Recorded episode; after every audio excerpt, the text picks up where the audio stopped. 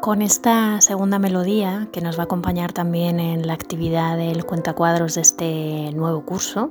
llegaremos hasta donde queráis si haya interés. Vamos a comenzar presentando nuestra pieza de este audio, de esta ocasión, una de las obras también míticas de la historia del arte, relacionada con el contexto del siglo XIX, ni más ni menos que La libertad guiando al pueblo de Eugène Delacroix, un cuadro convertido en un verdadero icono de la revolución, de la lucha por los derechos y ejecutado de la mano de un artista que perteneciente al mundo del romanticismo y en un contexto bastante convulso, debemos decir, escondía su secreto tras la realización de una pieza como esta. Desde este lado del micro, María Ideas Flotantes, ya sabéis, María Martín Sánchez, comenzamos en cuestión de segundos.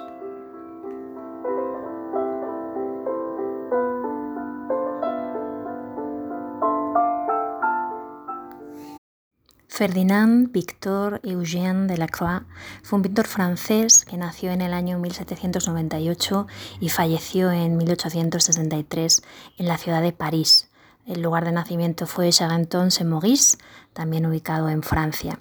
Nació en el seno de una familia muy bien posicionada, ya sabemos que tenemos ese mundo de contrastes en los orígenes y las biografías de los pintores, gentes humildes, gentes pertenecientes a la burguesía, a la nobleza. Él era hijo del político francés Charles Delacroix, que llegó a ser ministro de Exteriores durante el directorio, y la vena artística le venía a través de su rama materna dentro del árbol genealógico, que pertenecía a una familia de ebanistas, su madre, artesanos, dibujantes y pintores. Al fallecer su padre, Eugène se trasladó junto a su familia a París y es en la capital francesa donde comienzan sus estudios, sus primeros estudios. Fue uno de los alumnos del Liceo Imperial, una de las instituciones educativas más prestigiosas de aquellos años. Será en 1815 cuando inicie sus andanzas en el mundo artístico, recomendado además por su tío, también como decíamos pintor, y se matriculara como alumno en el taller del pintor neoclásico Pierre Narcisse Guérin, uno de los maestros del clasicismo cuyo nombre más resonaba junto con Jean-Baptiste Renault y que estaba bajo la influencia del Pope, ya le hemos nombrado en alguna ocasión, de este estilo en Europa entera, pero en Francia de una manera muy particular, que fue Jacques-Louis David. En aquella escuela tuvo como profesores y marcarían de hecho su destino artístico ni más ni menos que a Théodore Géricault, una de las principales figuras de la pintura romántica pionero de este estilo que buscó a través del barroco y sobre todo la pintura de Rubens, lo jugoso de la paleta, la textura de la pintura, el color, el dinamismo del estilo barroco también, nuevas formas que generarán contrastes y nuevas vías plásticas en relación al imperante neoclasicismo. Y también allí tuvo como profesor Antoine Jean, más conocido como el Baron Gros. Fue un pintor francés, su origen era noble, de ahí esa manera de dirigirse a él y otro de los grandes espíritus, fuerte, dramático, expresivo, conectado también con el estilo romántico. Gracias a los maestros que tuvo en este taller, gracias también a su pasión por el mundo del arte, a su estudio de forma autodidacta de artistas que le atraían, como por ejemplo Goya y su obra litográfica, poco a poco se fue encaminando hacia un arte bastante más peculiar, bastante más subjetivo y que rompía con las estructuras pautadas y aceptadas de la academia. Frecuentó también salones literarios, eh, centros de contracultura, conociendo a personalidades de la talla de Stendhal, Hugo Dumas, Baudelaire, Chopin, Liszt, Schubert o Mérimée otra de sus influencias, mm, directa o indirecta, dependiendo de las fuentes que se consulten, fue John Constable, magnífico artista al que Delacroix conoce en el año 1825 cuando pasa varios meses estudiando en Inglaterra y ampliando su mirada desde ese contacto con la pintura inglesa.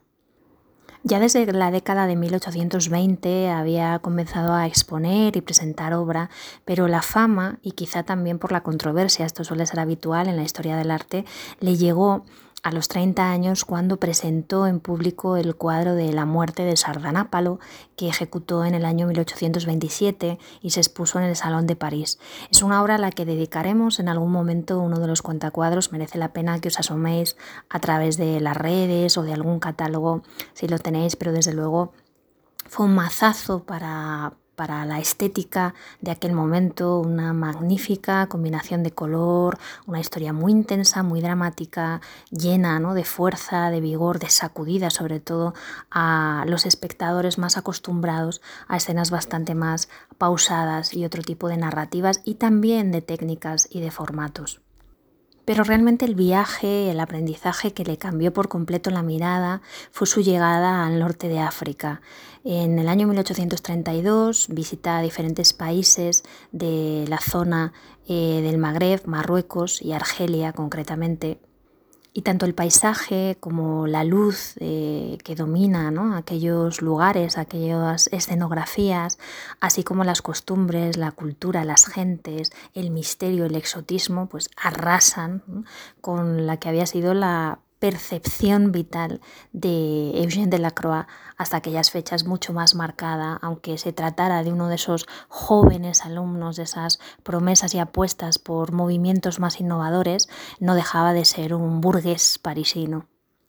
Regresó a Francia cargado de dibujos, bocetos, croquis, apuntes, a color, simplemente con plumilla o lápiz, relacionados con esos sugerentes espacios. Había visitado arenes, baños, no se le escapa ningún rincón. Y de ahí nacerían después obras como Mujeres de Argel, o la caza del león. Es cierto que sorprende el hecho de que después de abierta su mirada y habiéndose dejado seducir por ese mundo tan distinto al París y a la Francia que él conocía, cuando regresa de Marruecos a, su tierra natal, empieza a recibir encargos oficiales eh, relacionados con edificios públicos y obviamente tiene que cambiar su estilo. ¿no? La pieza de la libertad guiando al pueblo es eh, posterior a ese viaje y vemos que es capaz de cambiar absolutamente de temática e incluso dentro de que el lenguaje formal sea parecido por pincelada expresiva, eh, pincelada bocetada, uso de la paleta, movimiento del color, etc., hay puntos bastante divergentes entre unas obras y otras. Y como suele suceder con otras figuras de la historia del arte, lo que en principio fue ruptura, fue tildado de radical, de acto casi vandálico contra lo que eran los pilares del arte, poco a poco se va asimilando hasta el punto que es absorbido por el propio sistema, de tal manera que Delacroix terminó recibiendo la Cruz de la Legión de Honor, siendo miembro de la Academia de Bellas Artes y muchas de sus piezas se conservan en un lugar tan institucional y oficial como es el Museo del Louvre. El mes de julio de 1830 la revolución prende en las calles de París. El que en aquel momento era rey, Carlos X, se encontraba fuera de la capital, en el castillo de Saint-Claude, en el campo a kilómetros de la ciudad parisina, pero ya habían estallado, como decía, enfrentamientos entre el pueblo y las tropas reales. Pronto comenzaron a aparecer barricadas por callejones, esquinas y callejas, comenzaron los disparos, los primeros muertos. Y a primera hora de la mañana del 28 de julio eh, las tropas oficiales del rey comunicaban a su majestad que aquello ya no era una sublevación, sino una auténtica revolución. Estamos hablando de uno de los episodios relacionados con los conocidos como las revoluciones románticas o revoluciones liberales que sacudieron a gran parte de Europa. Después del estallido de la Revolución Francesa y la extensión del ideario ilustrado, cuando el pueblo llano creyó que realmente se iba a producir una modificación a las estructuras políticas, económicas y sociales, se ve que todos esos sueños quedan atrás y regresa nuevamente un concepto de poder omnímodo y sobre todo relacionado con el antiguo régimen. Es por esto que se producirían estas revoluciones románticas. La escena de Delacroix se hace eco a modo de instantánea del fragor de la batalla. Lo que él está pintando es una especie de barricada humana en la que se van mezclando de forma quizá algo ilusa en cuanto al realismo político gentes de distintas capas sociales, de distintos niveles. Vemos un ciudadano con sombrero de copa, con pajarita y levita perfectamente anudada, la segunda que está empuñando un rifle, vemos un obrero con gorra y camisa abierta que está blandiendo junto a él un sable, vemos a un joven que está moviendo las pistolas de arriba abajo, es apenas un niño con la boina, ¿no? ese chaleco y la camisa rayada, los pantalones desgastados. Las crónicas hablan de que unas 8.000 personas de las 800.000 que en ese momento residían en París combatieron esos días de julio entre las barricadas y no solo había varones, adultos, sino también mujeres y niños. Como en la Revolución Francesa, el estallido se trataba de una revuelta popular. Los rebeldes no tenían líder, por supuesto que había una serie de ideólogos por detrás, pero el colectivo gozaba de la simpatía y el apoyo activo de toda la población que les lanzaba, según cuentan también los textos, los documentos de aquel tiempo, todo tipo de objetos y armas que pudieran utilizar para arrojar contra las tropas del rey, incluyendo los adoquines que extraían de las calles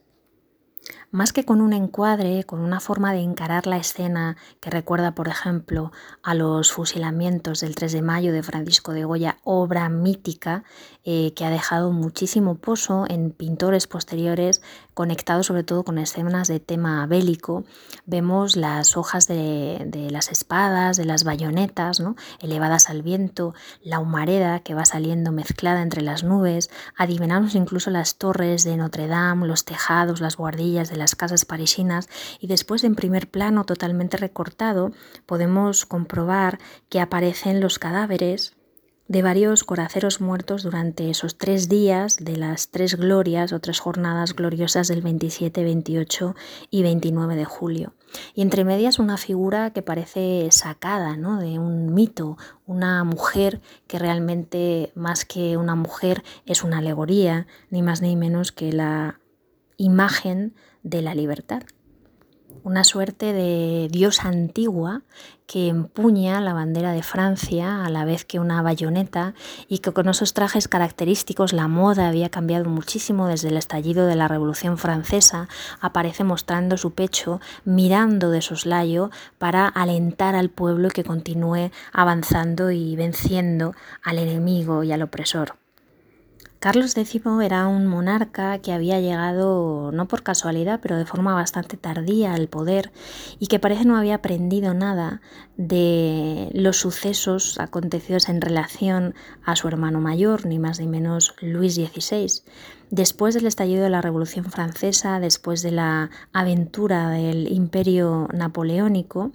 se puso nuevamente en el trono a los Borbones pensando que mm, unificar el mandato en una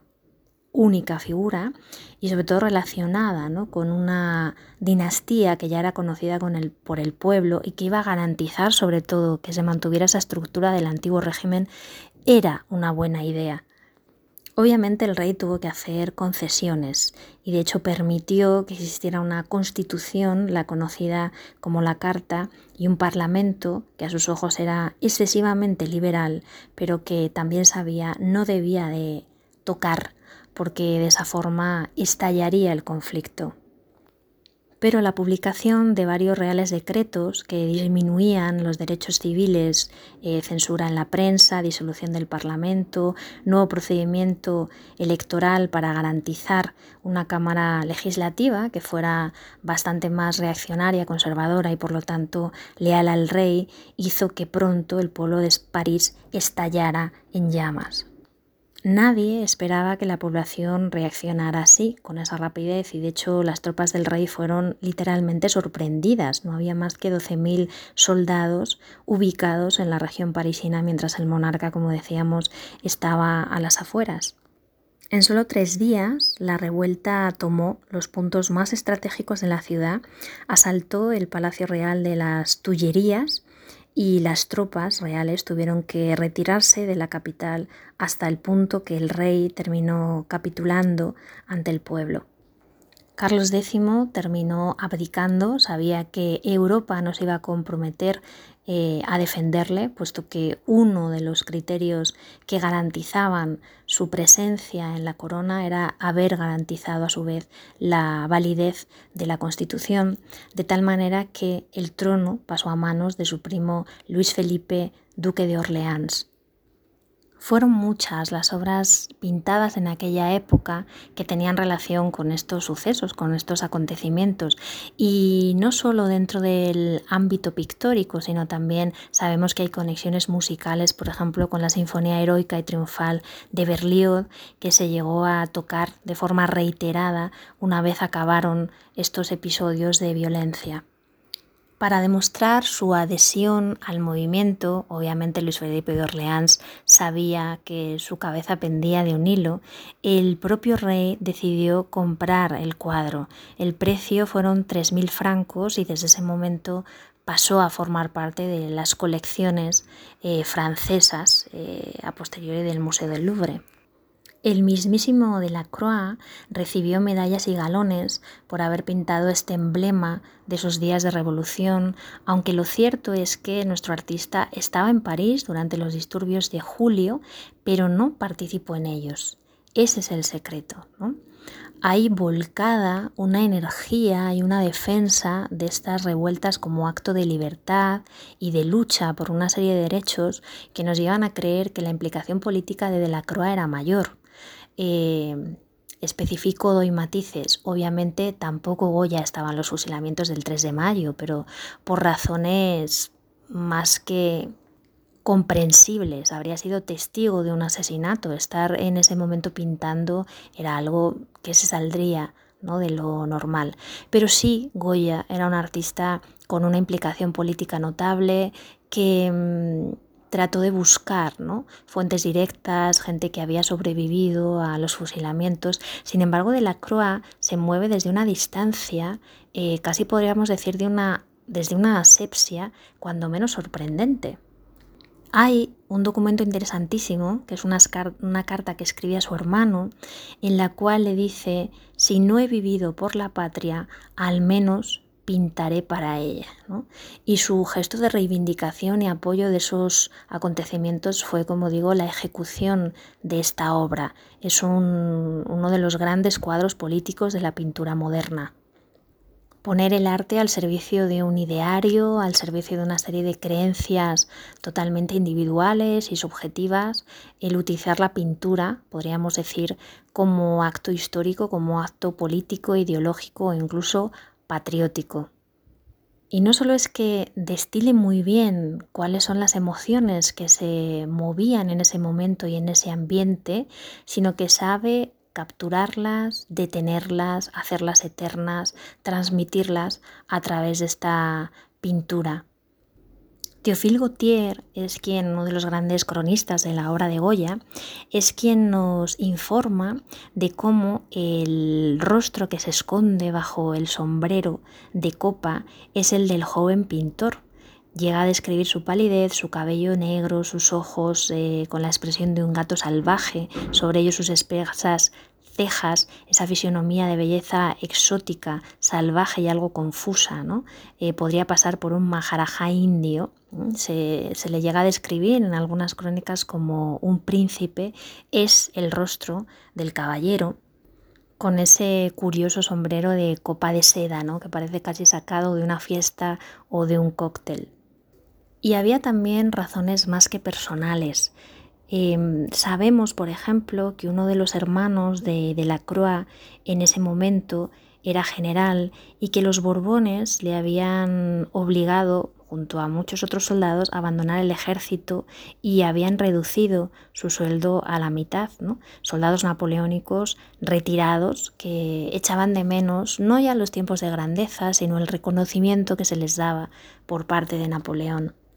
había un clima de hartazgo, había un clima de descontento, de falta de oportunidades también. Se habla de muchos jóvenes frustrados que se presentaron eh, a la batalla tratando de conseguir una serie de cambios que, bueno, modificaran sus vidas, ¿no? Cuando menos tener ciertas esperanzas, pues no habían podido desarrollar gran parte de sus sueños.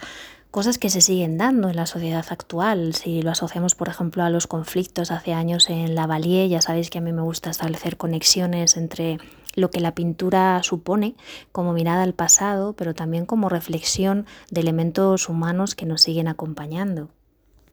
La juventud desencantada era la pólvora de, la, de la revolución. los jóvenes románticos hablaban de imaginación, de creatividad, de cambios. Y por supuesto para las estructuras más conservadoras todo aquello eran ilusiones y motivo de mofa. Pero hubo quien les dio voz y voto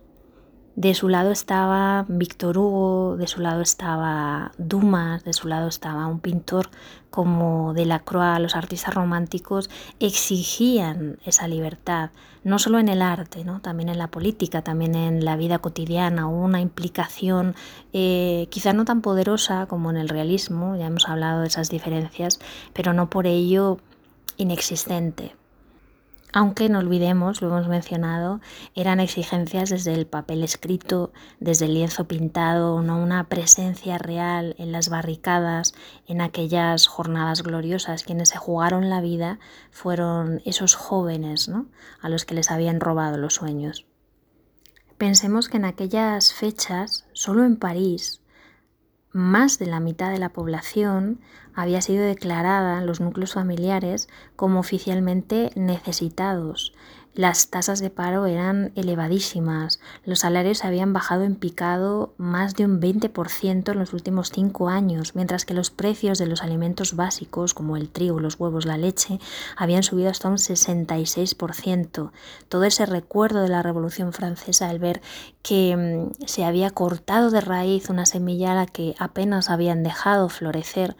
volvía nuevamente en estos movimientos más detalles interesantes. El cuerpo del soldado abatido que vemos a la izquierda aparece semidesnudo porque en medio de, aquella, de aquel ejército popular no solo iban campesinos, obreros, sino también criminales, mendigos, que iban a modo casi de coche escoba, arrasando con todo aquello que encontraban, relojes, anillos, pertenencias, en los cadáveres de los soldados muertos. Se robaba ropa, se robaban medias, se robaban zapatos, aquello que se necesitaba. De hecho, esto tiene conexión un poco con el título, aunque Víctor Hugo lo toma más desde el concepto de, paria de la tierra, ¿no? de obrero humilde, de la novela de los miserables,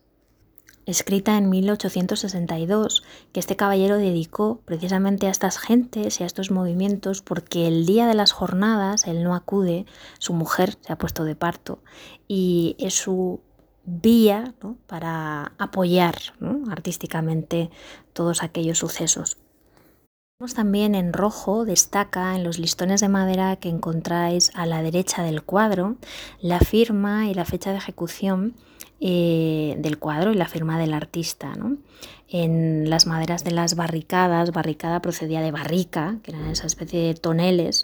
que se llenaban de tierra para construir un espacio defensivo, sumando luego bueno, pues maderas de sillas, muebles que se iban destrozando, colchones y todo aquello que se fuera encontrando por el camino. Se ha rumoreado mucho sobre cuál puede ser el lugar, la ubicación exacta desde la cual Delacroix recrea esta escena que probablemente no contempló de forma directa. La tradición de crear barricadas era habitual en París, ¿no? La sociedad eh, tenía ya sobrada experiencia por otros momentos, pero por el punto de vista de las torres de la catedral y el tipo de edificios que se ven, se cree que pudiera ser, se cree, no se sabe, que pudiera ser la plaza de San Antonio, la actual plaza de la Bastilla, un espacio suficientemente amplio donde además se encontraba la cárcel y que, bueno, pues era un lugar importante para tomar.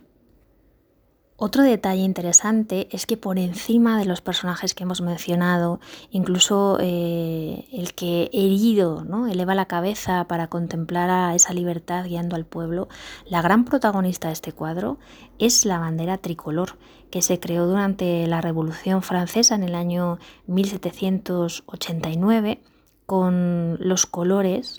de la ciudad rojo y azul y a la que después Luis XVI añadió el color real, el color del armiño, que era el blanco. Las tropas revolucionarias adoptaron esta bandera tricolor como la bandera nacional, Napoleón la mantuvo, en 1815, cuando se restaura la Casa Borbón, se prohíbe y se sustituye por la bandera real blanca, pero la tricolor ya estaba salpicada de todo un ideario, eh, una política en cierta medida emocional para los jóvenes, para los republicanos, estaba ligada con la soberanía del pueblo, con la victoria de la libertad y de lo popular por encima de las estructuras de poder. Y puesto que durante las revoluciones liberales no solo que se recordara la Revolución Francesa, es que mm, era símbolo de grandeza ¿no? y de conquista, la tricolor regresa nuevamente con fuerza. ¿Y hasta qué punto hay guiños a esta simbología patriótica que nuestra dama, ¿no? cual Victoria casi de Samotracia sin alas, porta en su cabeza un gorro rojo que no es ni más ni menos que el distintivo de los revolucionarios jacobinos, cuyo papel ya sabemos fue bastante discutible en la Revolución Francesa y también en la Primera Comuna de París y todas las revueltas de las revoluciones románticas, pues bueno, anunciaba un regreso de esa línea más dura que realmente trataba de acabar con la monarquía y mm, las estructuras de poder más conservadoras entendían que la única vía para acabar con esta guerra civil, porque en el fondo había dos Francias, dos capitales de París confrontadas, era algo que también nos suena en la actualidad, que todo cambie para que todo permanezca igual, aceptar un nuevo rey, nombre diferente, pero que la monarquía fuera la institución garante de como solución pacífica y alternativa a aquellos complejos tiempos. Y de hecho esto marcó no solo la política, sino la propia historia del cuadro. Aunque la tricolor se mantuvo como bandera nacional, siguió siendo el símbolo, era una manera de apaciguar los ánimos, de asociar ese nuevo momento político a las demandas del pueblo llano y de las gentes con una mirada más ligada a, la conquista de ciertos derechos y libertades, esta representación de la libertad guiando al pueblo, decíamos, complada por el rey, desapareció en un pasillo de palacio y se pidió al pintor que la recuperara. En las nuevas revueltas que se produjeron en el año 1848 volvió a saberse del cuadro pero hasta 1855, que es cuando empezó a formar parte de la exposición permanente del Museo del Louvre, la obra permaneció olvidada, ¿no? como si ese silencio, en cierta manera, también acallara las voces, el griterío de todas las gentes que habían sido protagonistas de aquellos sucesos y de este cuadro.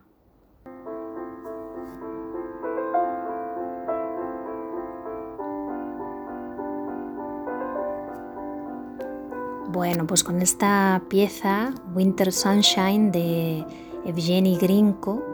eh, que nos va a acompañar también, en, como os decía al principio, en los diferentes cuentacuadros que vaya haciendo.